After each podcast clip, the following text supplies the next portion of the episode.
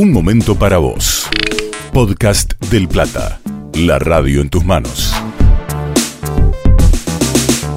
Ah, Bueno, eh, hablábamos antes de, Malvinas y bueno, una de las grandes noticias de la guerra fue el, ataque al Atlantic Conveyor, que era un buque mercante donde los británicos, extrañamente acostumbrados a guerrear y, y a piratear por los mares, habían cometido un error logístico de cargar demasiadas cosas en un buque, demasiadas cosas. Eh, helicópteros de combate, helicópteros de descarga de soldados, eh, municiones, combustibles eh, de todo. Algunos mandos británicos dijeron, che, no estamos cargando demasiado en un buque. Dijeron, no, no, no, no hay problema. Bueno, y el 25 de mayo de eh, 1982, un piloto argentino de la Armada con un misil Exocet tiró ese buque, lo hundió, este, le dio, acertó y lo hundió. Ese piloto era Roberto Kurilovic y está en línea. Gracias Roberto por atendernos. Buen día, ¿cómo estás? Buen día, eh, Lucio. Un gusto. Eh, y bueno. Fue, fue este, así, día- o sea, día- así día- dicho, así dicho parece sencillo, ¿no? Pero ¿cómo es eso de te preparaste, subís un avión, preparás el misil Exocet y cuando volviste tiraste un buque británico? Eh, bueno, eh, lo voy a relatar desde el punto de vista profesional. Claro. Eh, nosotros nos preparamos específicamente para eso du- durante toda la carrera. Es decir, eh, es bastante diferente aquel soldado que entró en las fuerzas eh, para cumplir su periodo de conscripción Sí. y, y bueno, fue llevado a las islas a, a una trinchera. Eh, y por primera vez hacía algún tipo de, de ejercicio de este tipo, ¿no? El, con lo cual esa es la gran diferencia. Sí. Y quería una corrección, el, estás eh, nombrando solo a mí en la misión y yo tenía mi numeral que era el teniente Julio Barraza. Claro. O sea que fuimos los dos en el vuelo. ¿El, el numeral es, es un copiloto o es uno que vuela un avión mellizo al, mellizo al tuyo al lado? Sí, no, el- los aviones nuestros son monoplaza, monomotor, monoplaza.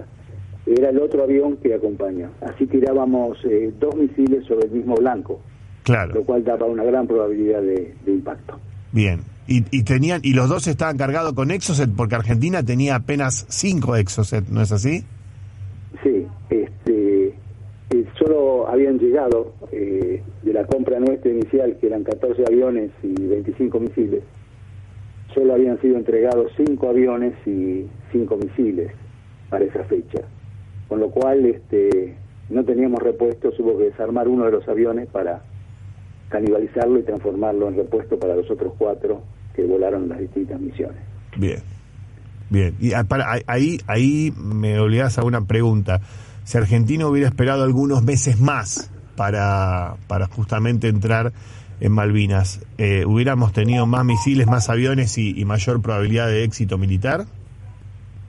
El, bueno, con el diario del lunes Sí, bueno, eh, es posible que así fuera. Eh, yo creo que, eh, en particular, habiendo demostrado nosotros mismos, para nosotros mismos, y por supuesto los británicos, que este conjunto, este sistema de armas del superestandar con Exocet funcionaba, eh, hubiese sido realmente un, un dolor de cabeza. El propio comandante de la fuerza, el almirante Woodward, en, sus libros y en sus memorias detalla que esta cuadrilla fue un pin in the.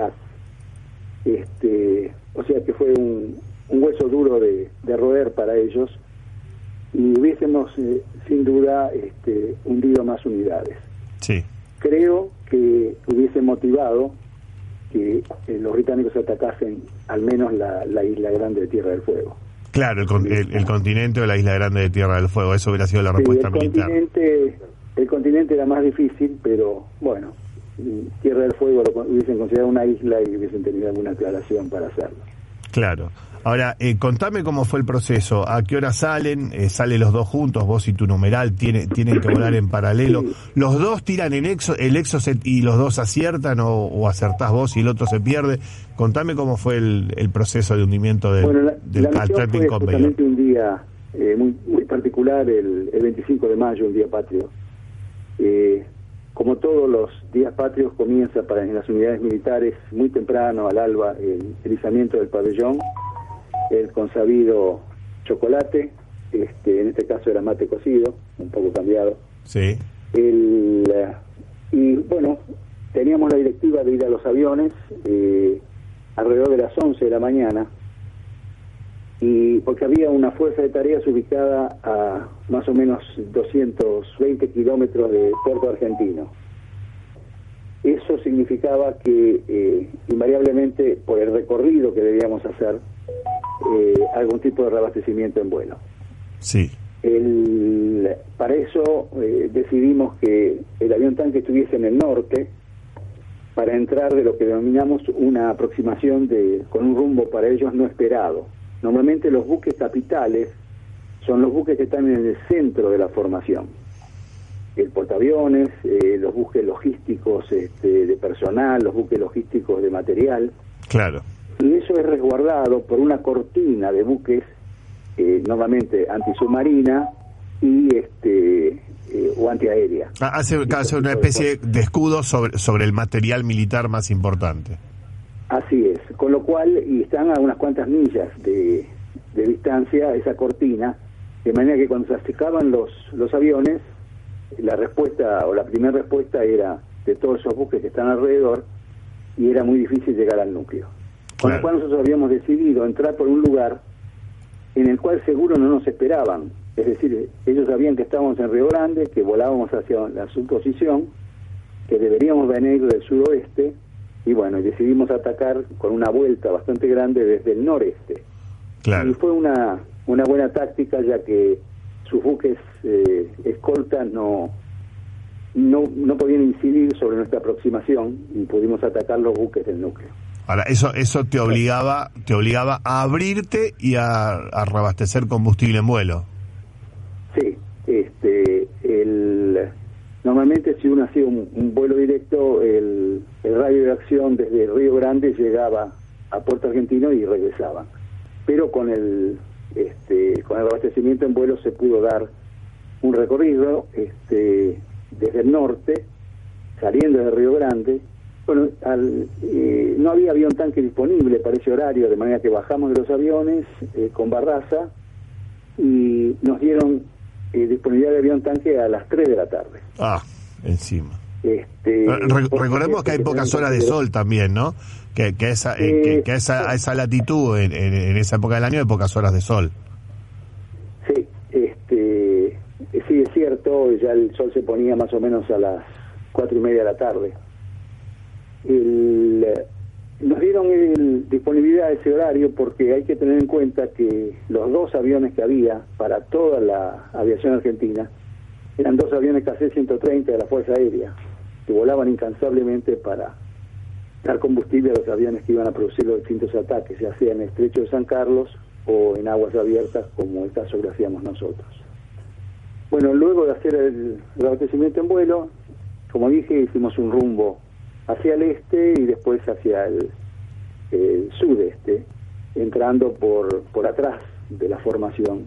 Claro. Y el buque más grande que había en esa formación, eh, la aclaración que quería hacer es que eh, con tan pocos misiles eh, y demás, eh, teníamos blancos prioritarios, Claro, objetivos material prioritarios, que eran los portaaviones y los buques logísticos, ¿no? De transporte de personal o material, ya que eso hubiese incidido negativamente para la fuerza que iba a realizar una operación anfibia.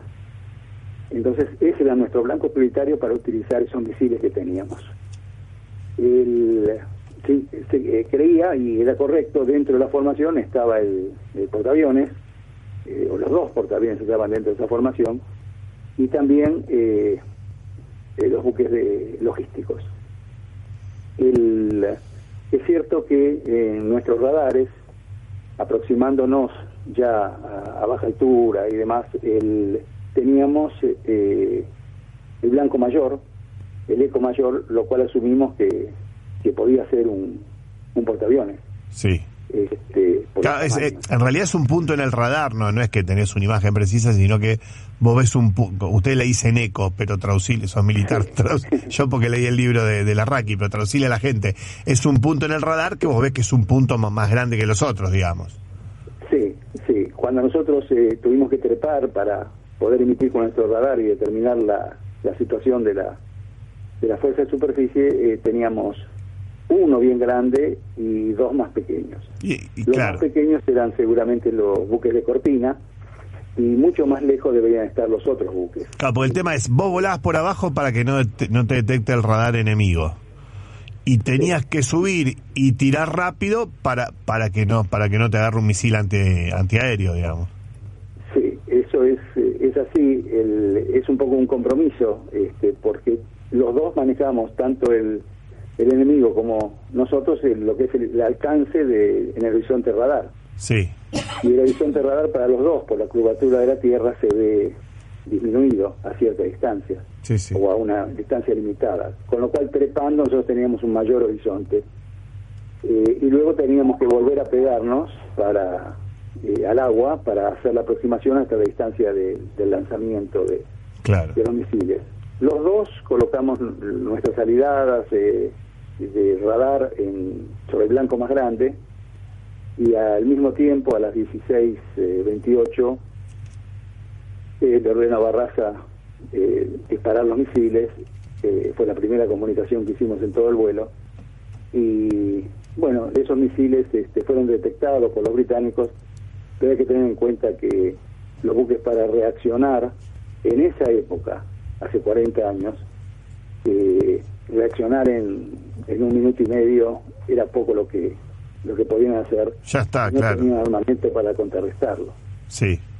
Este, de manera que fue impactado esa unidad, que ellos lo consideraron la unidad logística unitaria este, perdida más grave en, en la historia de las operaciones navales de ellos. De- de- Todo de- concentrado en, en un mismo en un mismo buque. Claro, de, de toda, de toda la historia de, de guerra de Gran Bretaña del Mar, que realmente es muy extensa.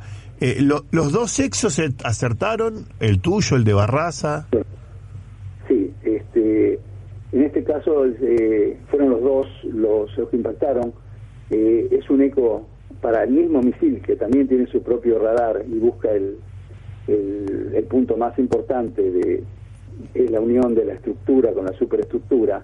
En este caso de un buque portacontenedores se encuentra un poco hacia hacia popa del buque, hacia atrás Sí. este, y adelante es donde llevan los contenedores, la pared de contenedores. Bueno, ese, ese punto especial eh, fue muy atractivo para, para los dos misiles y impa- impactaron con una distancia de 14 metros entre uno y el otro. Ya está, lo, acá lo, lo- lo partiste al medio, no hubo forma. ¿Qué, ¿Qué situación la de, la de los que estaban arriba de ese buque de saber durante un minuto y medio que te iban a dar, no? O sea, increíble también digo, pensarlo del otro lado. Sí, este, evidentemente el- se escuchaba por las radios, el- no nosotros, sino entre la fuerza de tareas, la palabra código clave que era el ataque de, de los exocet era handbrake, freno, eh, freno de mano. Sí. Y por supuesto todos los buques daban el alerta, lanzaban lo que se denomina el chaff, que es una cortina de papeles metálicos que tratan de formar una nube que confunda Al- radar de los misiles o al radar de los aviones y uno crea que es un eco más grande y se desvíe. Pero ya era tarde. No, no, no funcionaron. Este, ese, Claro. esa táctica no funcionó, pero los buques lanzaban una gran confusión electrónica. Tal era la confusión electrónica que el Invencible, que estaba en la formación, en el núcleo, lanzó, este, nos lanzó seis misiles SIDAR, este, dos misiles con bastante mala suerte porque le pegaron a un helicóptero propio Sí. estaba haciendo cortina antisubmarina, un Siquín. Este, por supuesto lo, lo derribaron. Y el otro par de misiles pasó muy cerca del chaff de, lanzado por un buque. Y los otros dos, este, a lo que podemos denominar un eco espurio, no, no, no fue a nosotros. Sí. Este, en particular no Y- tuvimos. Y entonces, eh, 16-28, casi con el sol poniéndose, eh, vos y Barraza, con sus respectivos exocet, le dan al Atlantic, al Atlantic Conveyor y ¿qué hacen? Inmediatamente vuelven y vuelan rumbo a Río Grande ya, ya sin luz de día. Realidad eh, no llegábamos a, a Río Grande, la idea era llegar este, a Puerto Deseado.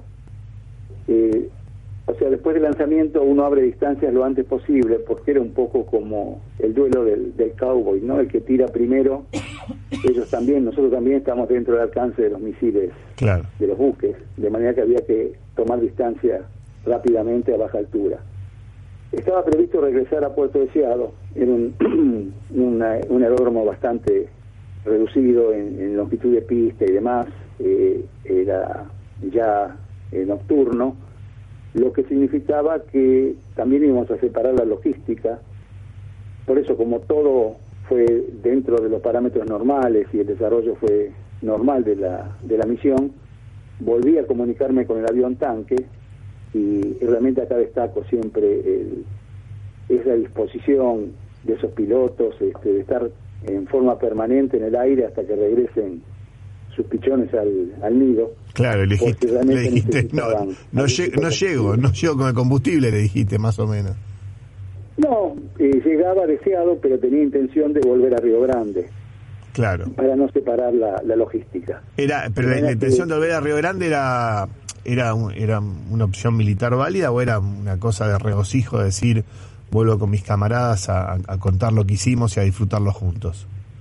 No, teníamos cuatro aviones, eh, Lucio. Es decir, si poníamos dos en Puerto Deseado y después recién volver al otro día a algún horario Claro. y no tener fallas allá sin apoyo logístico y demás, era separar la logística. De manera que, eh, como dije, transcurriendo todo normal, lo lógico era, era regresar a hacer combustible nuevamente y regresar a, a Río Grande. Y el vuelo duró eh, cuatro horas diez.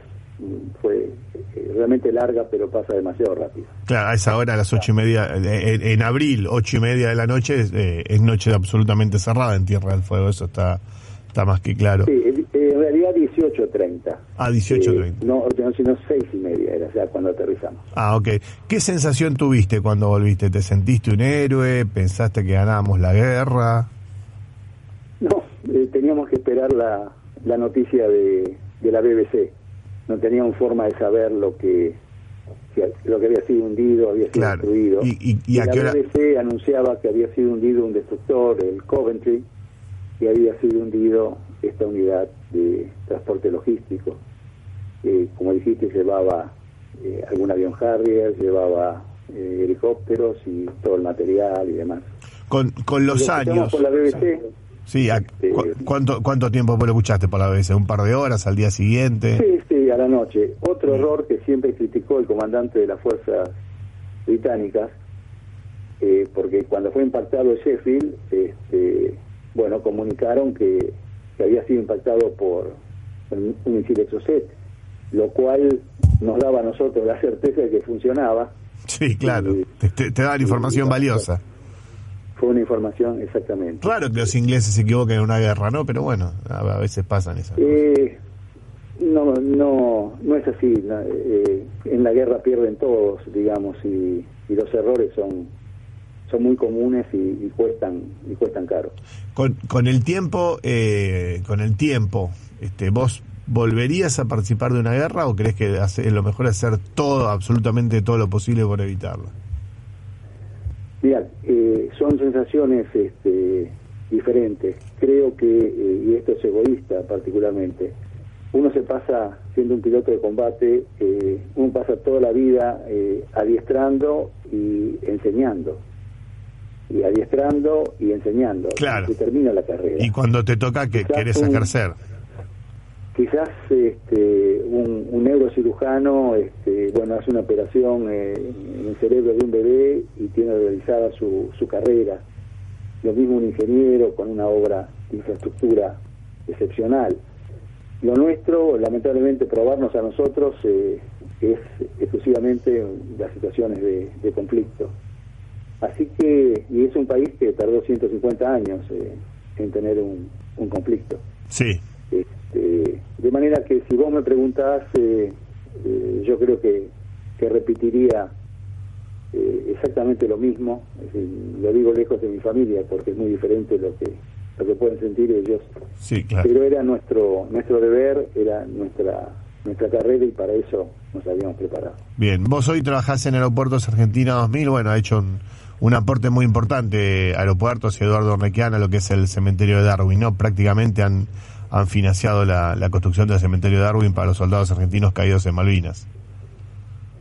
Sí, este, realmente, bueno, fue otra suerte que me dio eh, la vida, digamos, después de haber terminado mi carrera militar y, y estar eh, realmente imbuido en, la causa de Malvinas, quedaba una gran deuda que era poder devolver a esas madres que entregaron todo la posibilidad de, de que ubiquen los restos de sus hijos y, puedan visitar por lo menos eh, la tumba de ese ser querido.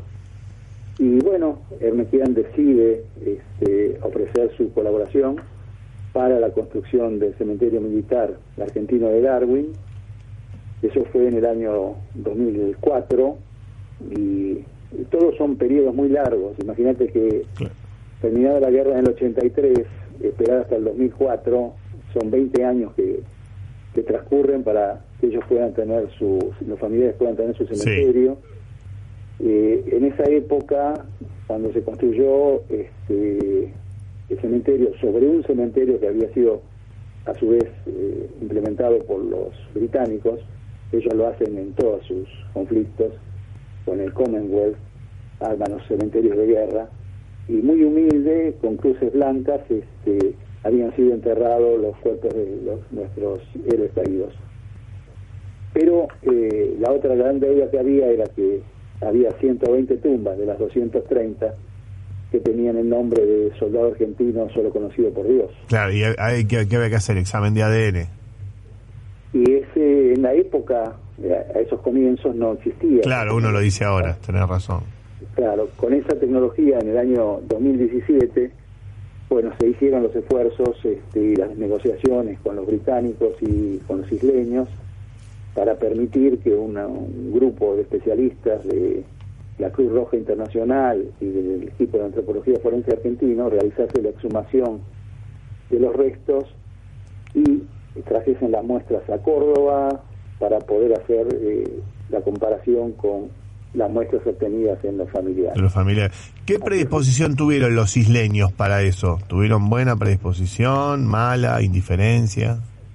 Sí, hay que entender que nosotros le, importamos un, conflicto en, el jardín de la casa, este, con lo cual al comienzo era una posición difícil. en las negociaciones eh, se entendió que era algo humanitario y en ese caso los, los seres caídos no, no tienen uniforme. Tanto los de ellos como, como los nuestros eh, merecían el mayor de los respetos. Y hubo una disposición tremenda para colaborar con los procesos de identificación y luego colaborar con los viajes que hicimos con, con los familiares. Roberto, 300 personas. Escúchame, no, no quiero faltar a mi palabra, tenés que ir al homenaje. Estamos con, con Roberto Kurilovic, que es el piloto argentino que junto a su numeral, junto a Julio Barraza, tiró el Atlantic Conveyor, que era un buque mercante británico. Eh, la verdad, un placer. Gracias por, por atendernos y bueno, la, seguimos cuando quiera, pues la verdad que la historia contada por los protagonistas, porque estuvieron ahí, es, es más que interesante. Bueno, no, realmente es un gusto para mí. Eh, quizás la voz tomada. Eh, ayer hicimos la vigilia en San Andrés de Giles y bueno, volvimos tarde, pero eh, no estamos cansados. ¿Cómo va a estar cansado? De, manera que eh, comenzarán otras ceremonias este, merecidas para, para aquellos que dieron todo y no, y no regresaron. Roberto Kurilovic, ex piloto y combatiente de la Guerra Malvinas. Gracias y que tengas eh, un buen sábado y un sábado con los homenajes que, que corresponden. Muy amable, Lucio, y lo mismo a tu audiencia. Este, y será hasta la próxima. Hasta... quien dijo que volveremos. Seguramente. Un abrazo grande. Un abrazo grande. Ahí está Roberto Cuiloy. Podcast del Plata. Seguimos en este canal de Spotify y te esperamos en nuestras redes sociales. Del Plata. Hay radio.